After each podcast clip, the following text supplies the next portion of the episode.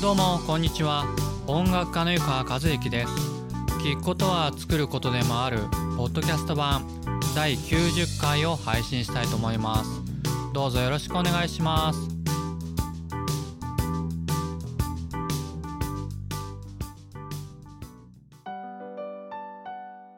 それでは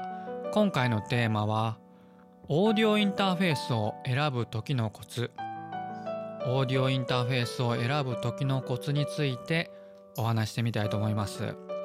えー、音楽制作の機材についての話ですね。あのパソコンで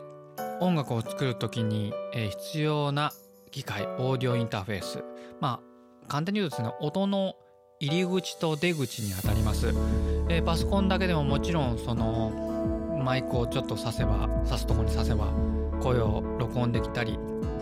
スピーカーから音が出せるんですけれどもそれのもうちょっと高級版というか音楽用に作られたものをオーディオインターフェースと言います。大体まあ今は今時は USB でつなげるものが多いかと思うんですけれども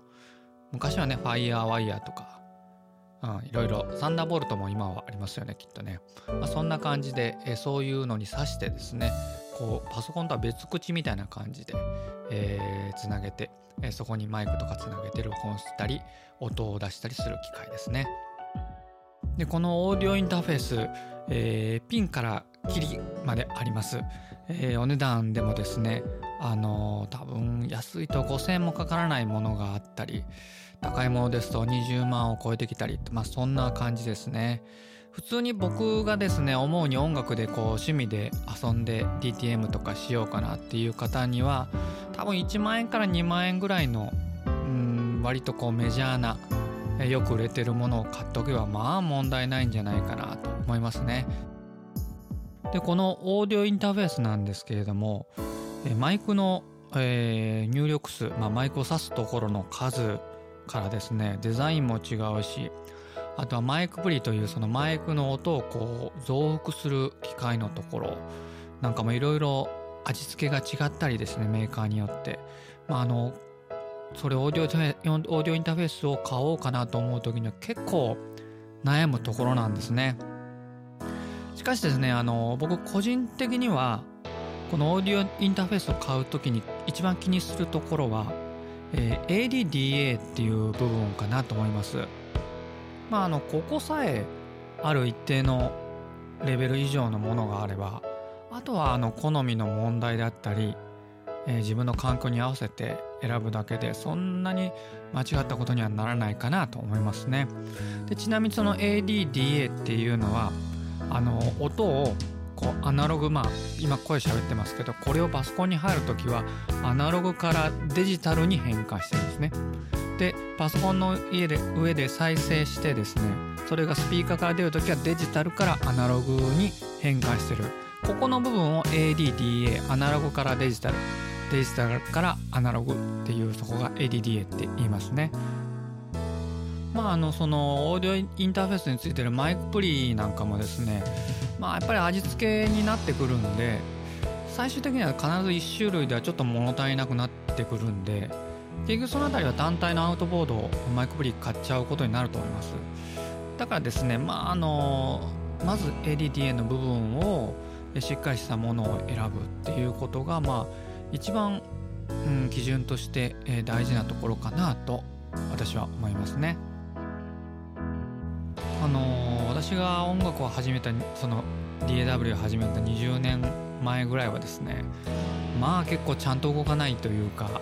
えー、トラブルも多かったんですけど今はその辺りはかなり改善されたように思いますしどのメーカーさんも頑張って作ってらっしゃるんで本当はあのー、どれを買っても同じ値段の価格帯ですとですねそんな間違いはないかなと、えー、僕は思ってますね。まあ、あのちなみに先日、えー、うちのバンドの後ろくんがそろそろ持つのオーディオインターフェースから次のランクアップしたいっていうお話がありましてでねあのさっきも述べたように僕、まあ、ある程度お値段以上だったらもうどれを買ってもそんなに変わらないかなという、まあ、感覚を持ってるんですけど、まあ、後ろ君はベーシストギタリストなんで、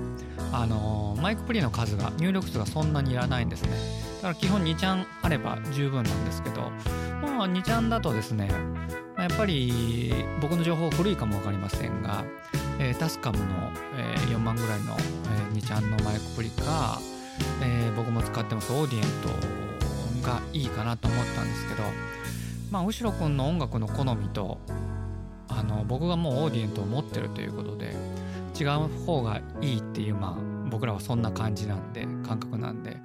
ということでまあ一応後ろくにはアンテロープのですね、まあ、10万超えてくるんですけど4ちゃんの、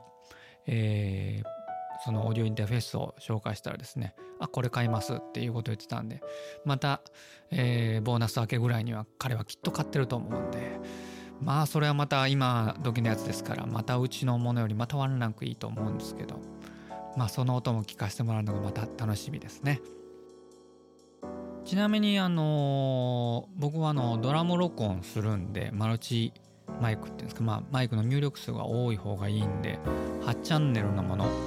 使ってますけれども以前はですねプレソナスのものを使ってましたね。で今はですね、えー、フォーカスライトの、えー、ものを使ってます、まあ、単純にプレソナスがダメとかじゃなくて、えー、使ってるパソコンを変えた時に、えー、FireWire の端子がなくなったんで USB タイプのものを買おうということでフォーカスライトを買いましたね。あのフォーカスライトの方が僕の印象ですけれどもマイプリからこう入った、まあ、AD の段 AD アナログからデジタルの変換が割と好きな感じですね。でデジタルからアナログに出るアウトは、うん、ちょっと僕弱いかなと、まあ、僕ほとんどそのデジタルアナログの部分はほとんど使わないんで自宅では使わないんで関係ないんですけど。まあ、そんな感じで。プレスダンスはま全体的に良かったですけれども、ちょっとキラキラしてるんで、えー、味付けがしてるような感じに